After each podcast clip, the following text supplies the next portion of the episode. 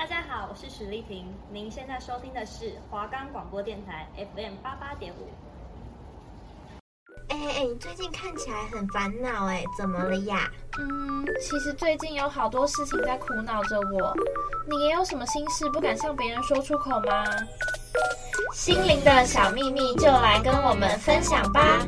就由我 Coco 和我 Rosa 一起来揭开少女的心事，让你的心 unlock。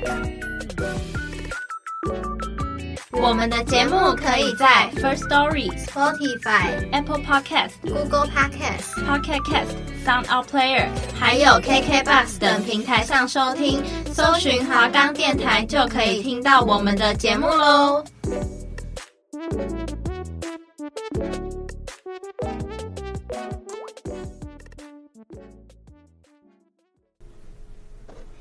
Hello，大家好，欢迎收听《让你的心 unlock》，我是 Coco，我是 Rosa。那我们这周想要聊聊关于成长、成长是或者是未来。对啊，你对于未来，可能有些人会觉得很迷茫，然后或者有些人已经确定好未来志向。嗯，就因为差不多年纪，对啊，也到了。嗯，现在二十。二十出头吧，二十二一，就是好像是差不多该决定好，你可能未来会想走哪一条路？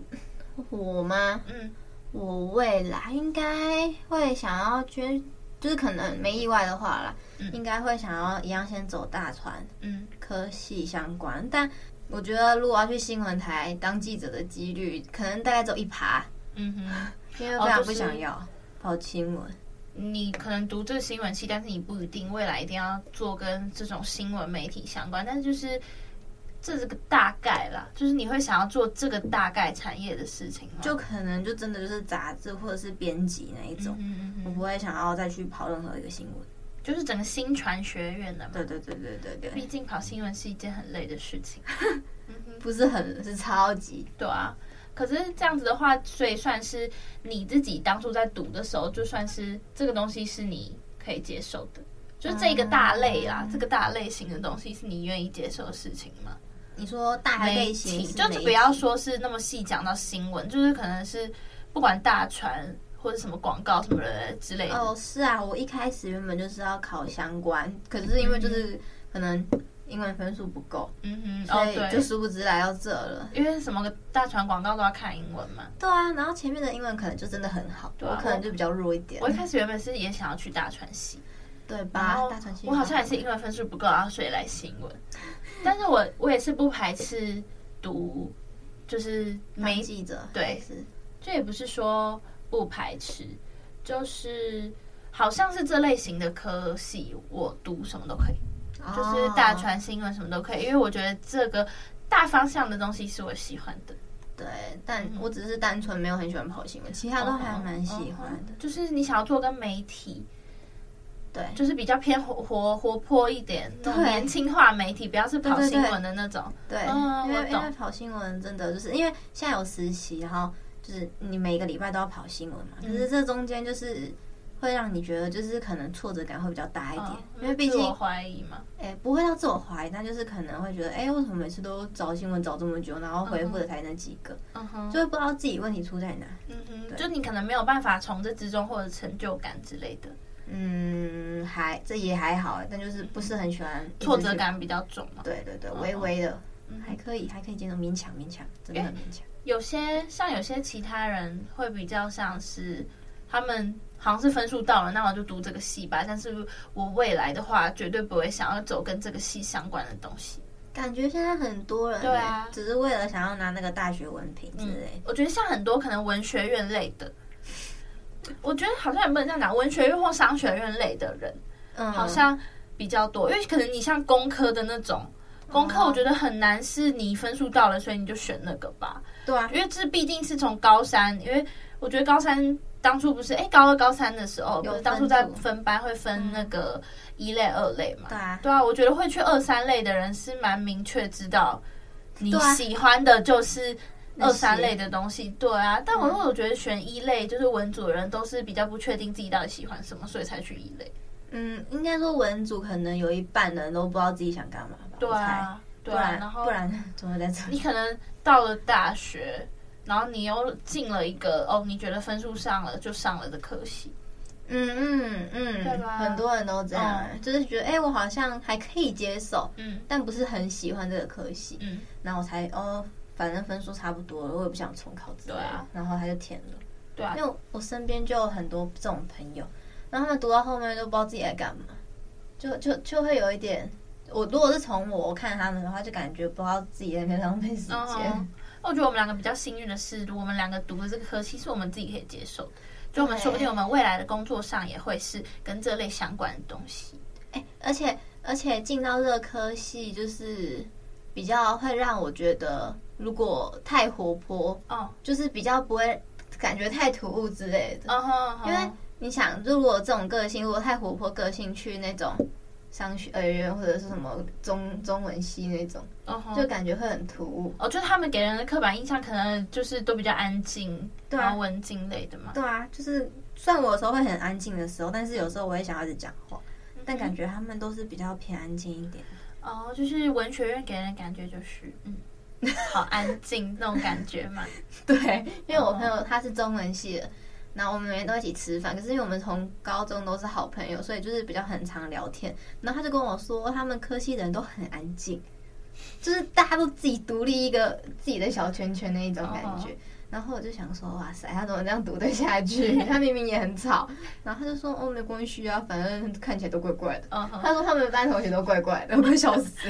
可是读中文系是他自己喜欢的吗？对，所以他未来也会想要往。他有说他想要。就是可能写写诗啊，或者写写作文之类，uh huh. 就是他自己会想要做那种作家的那一种，uh huh. 就是很有目标。嗯哼、uh，huh. 但我觉得现在可能有很多人，就是像刚刚讲的，他不知道自己到底喜欢什么，然后可能分数到了就选，uh. 所以他会不知道他自己未来到底该往哪个方向走。会啊，会啊。对，当初当初我只知道我想要读大传系相关的科目，嗯、可是。我根本就不确定自己未来到底就真正想要干嘛，嗯、就是单纯想说，哎、欸，可以走走看大船，但是根本不晓得大船里面还会细分那么多。但是你起码知道你想要去走的是这个东西啊，就你想要去读的是跟这个有关的。哎、欸，我是用排除法哎、欸。就是你说说哦，这个东西我好像不会喜欢哦，然后就划掉。先把那个一类全部算出来嘛，就发现哎，商学院是肯定不会喜欢，然后法学院更不会，然后再来就是什么中文系或者什么语言学系，我觉得嗯，看起来不知道在干嘛。那剩下的看起来就只剩下什么社会学院或者是大传学院。嗯哼，那我当然会选大传了。啊，因为我当初的话是，我好像念语文我也可以，因为我喜欢念语文。因为我高中，我高中真的是以前不是都可以选那种，呃，高中可能某个礼拜的，对对对，某个礼拜的下午可能几节都可以选，你要去做什么课程或活动，对，然后我都是选语文，我选了法文，又选了日文。然后是像法律这，法律也会喜欢法律。嗯，可是我会去想，我会我在当初在填大学的时候，我就往后想想了一下我的未来。我想说，如果读法律的话，感觉我会一直很严肃下去。你可能就要一直读书，对啊，就要一直读书，一直不停的读书。然后可能读语文类型的，你你也是要一直攻读下去啊。对啊，因为语文要一直长时间的那个培养。对啊，可是我觉得，如果是读像传播这类的。比较多的会是我去实践，我可以去做很多事情，嗯、就不管是对啊，录影或是播报哦，自己做节目之类的之类的。嗯、那那你有想要就是想要往哪个方面啊？如果就是大船对你来讲，嗯，想还是都可以？你觉得每个都可以试试看？我自己会比较有兴趣是往什么？可能类似时尚产业之类的。哦，你说时尚杂志那一种？对啊，我自己会比较喜欢的。一个是这个，然后另外一个可能就是播报方面的。你说记者还是？呃，记者才不是播报的呢，我不喜欢那种样子的播报，我比较喜欢像是主播那种。然后就是漂漂亮亮。对啊，就是站在主播台前的那种播报，会是我比较喜欢。嗯、然后是就像刚刚讲的嘛。时尚产业之类的杂志社什么之类的。哎、欸，我之前也一直很想要去时尚产业，可是就是我有去看他们相关，就是每一期的杂志，就会发现很多都是可能需要会英文，然后去出差之类的。哦哦，不然不然就是要可能文笔很好，嗯，我觉得他们都会有一定的水准，感觉啦。嗯，就是看下来，你自己会为了你喜欢这个东西，然后他如果今天跟你讲说这个工作就是需要很强英文能力，然后你会为了这个工作然后去加强他需要你要有的条件吗？会，嗯哼，就是如果我真的非常想要的话，嗯哼，我就一定会。嗯，但但如果他给的，我就觉得嗯，好像也还好，那我要另选别的那一种。哦，就是好像别的，我有我用我自己的条件，我做别的工作我也行啊，对，对，对，那种感觉吗？对，不一定就是一定要，就是先看他给的条件是什么，或者是看我真的是是不是真的很想要。嗯哼，对。可是，那你当初自己是怎么找到你自己喜欢的目标的？因为像是可能有很多人他们。就是像到现在了，已经可能二十几岁，已经是快要毕业出社会，可是他们找不到自己的方向。那你当初是怎么？你说你是说选科系的时候了吗？对啊，不管是从选科系，因为你看你自己选科系，你是选你自己喜欢的啊，可是有些没有找不到目标的人，他们不知道自己到底喜欢读什么，想要去读什么。哦，当初会喜欢是因为高中的时候。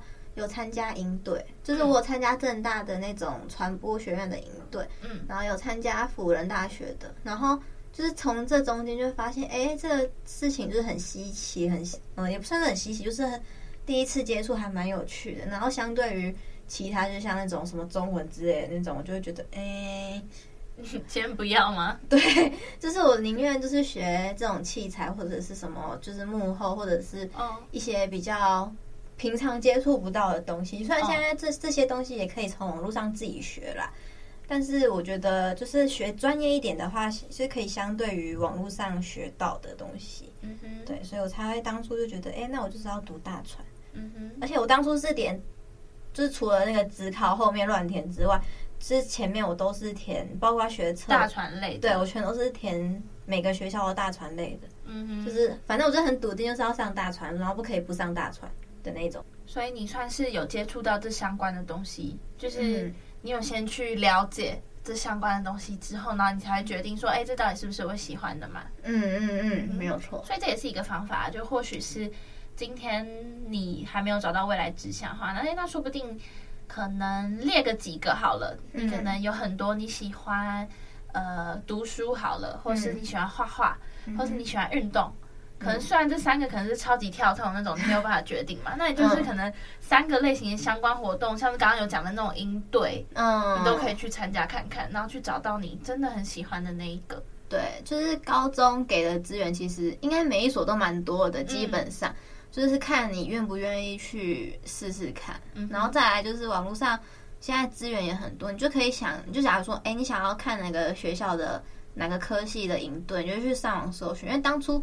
我会去正大营队，也是上网自己找到的。嗯哼，对，就是完全就是可以多利用网络媒体，嗯，自己做功课嘛，对，多去查资料。我觉得还有一点呢是，就你可能觉得说到呃高中前，哎，大学前啊，你可能真的没有办法帮自己做决定。那没关系，你就是先进入到大学后嘛，嗯，你可能真的待在这个科系，你觉得你找不到你的方向。可能待在这个戏上，你会觉得说自己好像完全都没有成长到。嗯哼，那我觉得你可能不妨勇敢一点点啦，因为像现在，我觉得不是也可以转系或转校吗？对啊。那如果你真的是今天遇到这个不喜欢的事情，你有四年呢、欸，对吧？嗯、我觉得如果你今天读的这个东西真的是不喜欢，那你不妨你可以转系好了，转系看看嘛。对啊，可我觉得转系是一个最简单的方法。对啊，而且。我觉得转系不是说到一件非常难的事情啊。对啊，因为你只是校内转，除非你是真的要转校加转系，这可能就真的要读、嗯、读多一点的书。嗯，但基本上其实就还可以。因为我礼拜一这礼拜一上课的时候，那我就遇到，因为我在上广告系的课，然后我就遇到一个人，他跟我他跟老师说，他之前是新闻系的，嗯，可是我不知道他是学妹还是跟我同届的，嗯，然后他就说他当初觉得读新闻系很迷茫，然后。后来他就直接转系转到广告系，然后后来他就说，他觉得他转到广告系是一个很正确的选择，因为他觉得他广告系是他所想要学的东西，然后他觉得新闻系就是可能就真的不太符合他吧。这就是你看，就是你可以从你原本的科系去了解你到底喜不喜欢这个东西，不喜欢就直接转，就是不要浪费四年。嗯、然后你四年又学的不精，那你毕业后你也不知道你能干嘛，嗯，就是会很浪费时间。或者是另外一种方法，你也可以从就是你去，哎，那算是辅哦选修别系的课程。嗯你可能就先选一样就好。你可能觉得你课业没有办法应付的话，那就先选一样就好。嗯，说不定你看像刚刚的，明明一样都是就是传院传院的，但是新闻跟广告就让那个女生觉得说差那么多。对啊，就是嗯、呃，好了，我自己去上广告系的课的时候，也会感受到这两个系的氛围差很多。嗯哼，就是我觉得广告系的老师几乎都蛮严的。嗯哼，然后我们新闻系是比较 free 一点，我也不知道为什么。嗯但就是他可能比较想要，就是学比较专精的话，就想要去广告系。就是每个人都可以就是去选，毕竟大学那么自由，嗯，又没有要求你一定要选本科系的选秀之类的。对啊，那再来的话，会比较想要讲的是，就是有些人的问题会是他觉得自己好像找不到未来的方向，嗯，可是其实换个想法，可能会说不定是你还没有成长，嗯，有可能，嗯嗯，对，因为你可能。你现在的心态可能是这个样子，你可能在一个很安逸这个状态下，可能让你会觉得很安逸，然后没有让你有一个危机感，嗯，然后让你、就是、嗯。去想说你未来到底要去做什么事情，就是没有可能他没有主动去了解太多，就还是活在就是他现在的状况下吧。嗯哼，对。像我刚刚就是在网络上有查到，他们就是说，你想要成长的话，至少你要需要去满足到七个重要条件。嗯，哪七个？那第一个的话，他是想说你要拥有想要成长的意愿跟目标，但我觉得这用说的好像是很容易啦。对啊，我觉得说跟做是两回事。对，因为你重点是你要怎么去找到那个目标，就是一件很难的事情。就是因为大家不知道未来要做什么，他们找不到那个目标。也有可能他不是找不到，他可能是不知道该从何找起，就是他不知道哪里有资源或者是消息之类。嗯，因为就是像很多人，他们是会去缺乏那个成长的意愿。嗯，然后其实很很多时候就是他出自于没有自信感。嗯，然后是他们很畏惧不擅长的事情。嗯。然后我觉得大部分很多都对啊，他们输给自己自卑感，嗯，自卑感真的会害死一个人。对，然后这些事情就是一直恶性循环，恶性循环，可是他们又摆脱不了，嗯哼，对吧？对。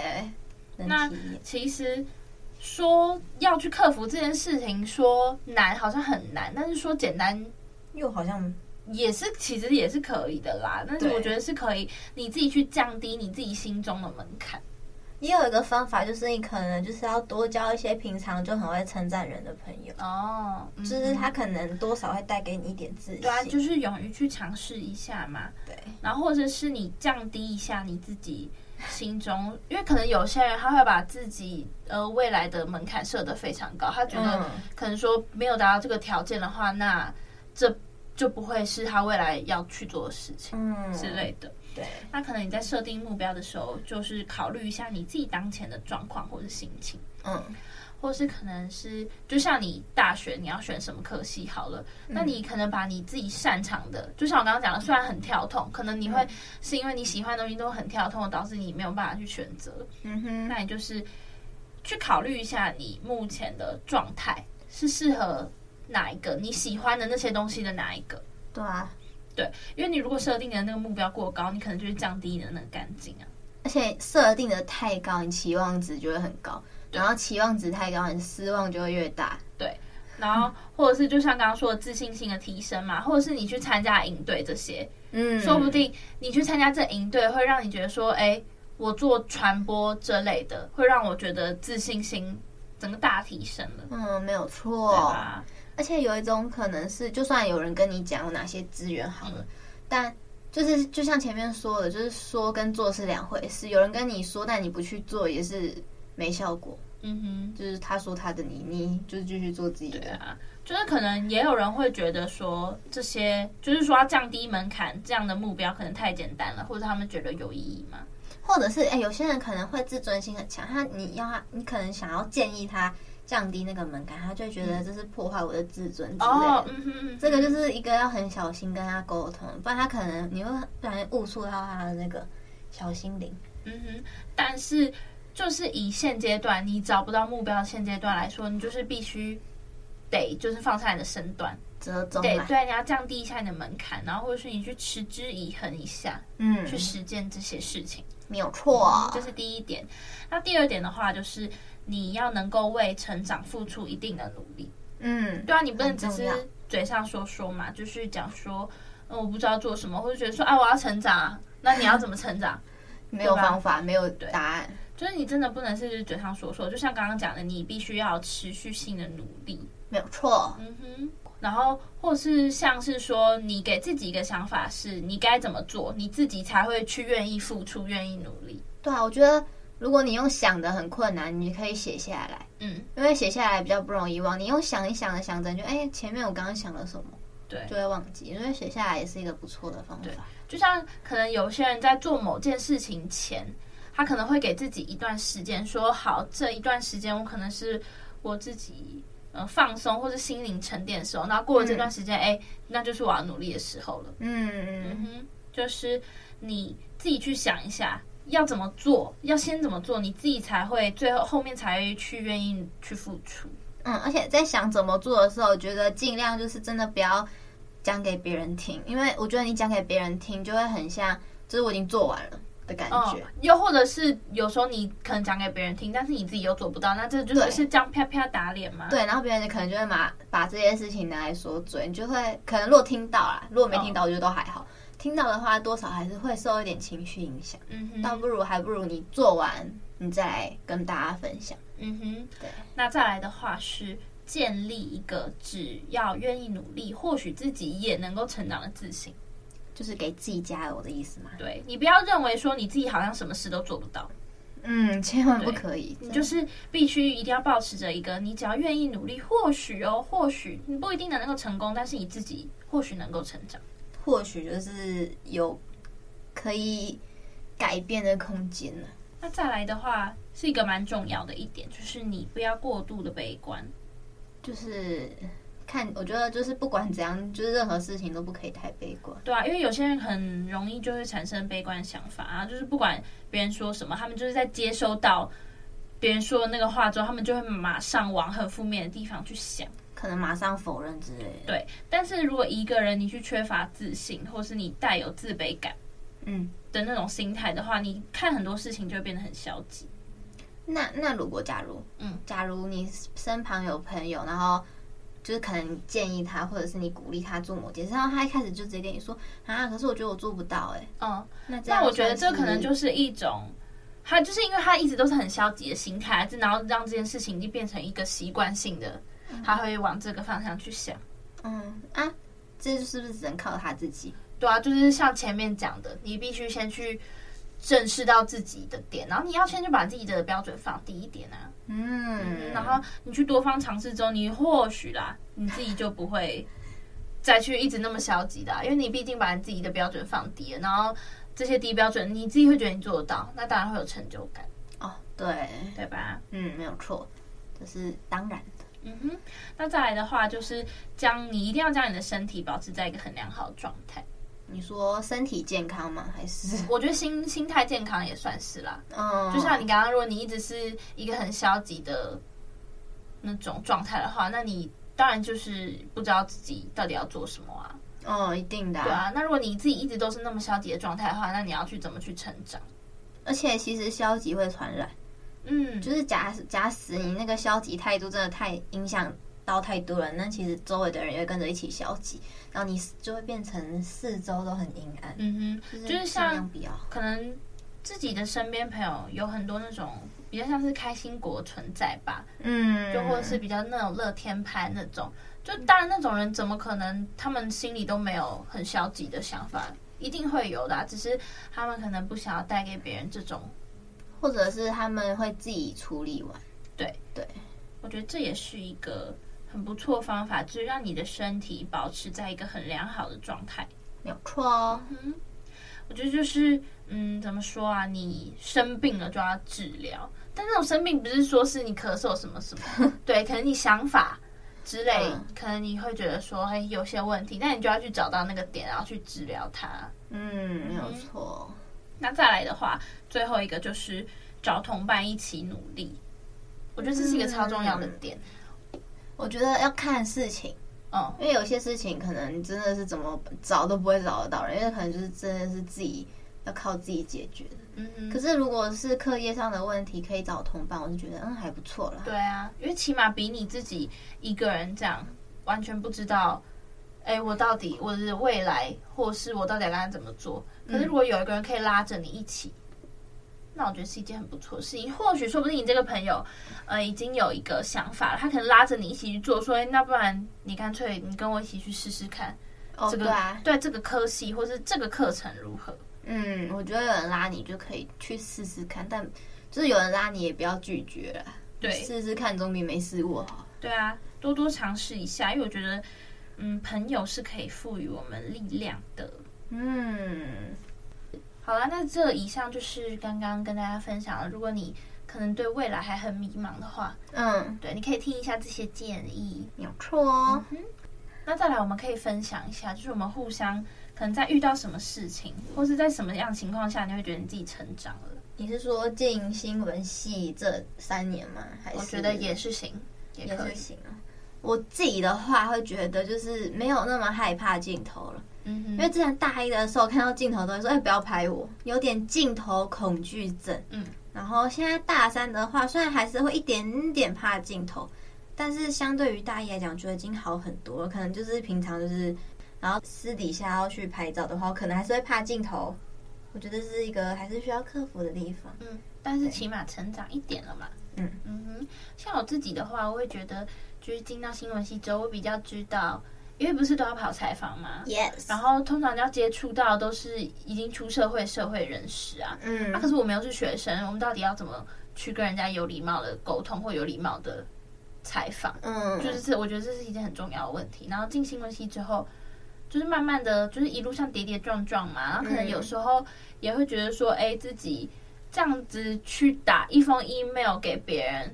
去问说，哎，是否可以受访？可能有时候里面的词语，你会觉得说，哎，是不是还不够成熟之类的？嗯，但我觉得就是尝试多尝试之后，你会觉得说，嗯，好像不错，好像有成长一点点了哦。哎，对，这也是哎，对吧？我必须说，就是我从实习第一周开始，我就是邀采访都有出包过。怎么说？不是把别人名字打错，就是就是不小心把单位也打错，嗯哼，然后要不然就是可能开头就是没有说什么 Dear 不是 Dear，就是可能尊称之类的。哦，你可能就是直接就是说您好，呃，你是谁，或是这样之类的。对对对。然后可能尾巴也没有说，哎，这是谁打的 email 啊？因为可能我自己那边 email 上面写着我的名字，可是对方可能不见得他看得到。对对对。然后我就会。哦，我之前还因为打错别人的名字，然后那个 email 还被原本的人发到助教那，然后助教还发 email 传讯息问我说：“雨桐，那个就是，他就跟我说要如何打电子邮件。”然后我就有点尴尬，我想说奇怪，怎么连助教都收到，才看到他转发，我就想说这有点严重。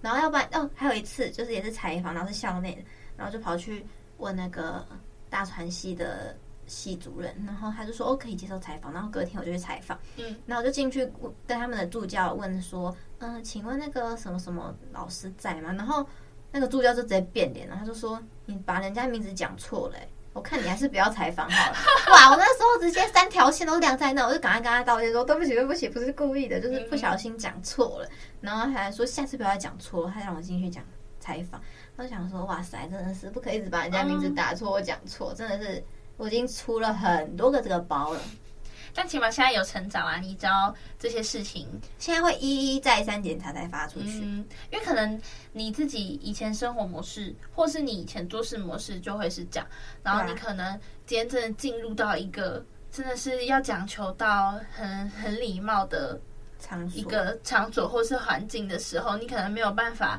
很快的去学习这些事情啊，那当然你自己就会处处碰壁嘛。嗯，但起码这些事情会让你有成长。虽然可能这成长在别人眼里，可能别人会觉得说没什么啊，这就只是这不是基本的吗？对啊，这可能不是基本这些，但是可能对于你来说，你会觉得就算只是一点也好，嗯，那也是一个蛮重要的成长的一步啊，对吧？对，没差。那今天的话也差不多到这里啦，希望大家喜欢我们今天聊天的内容，没有错的啦。那我们下礼拜节目见喽，拜拜，拜拜。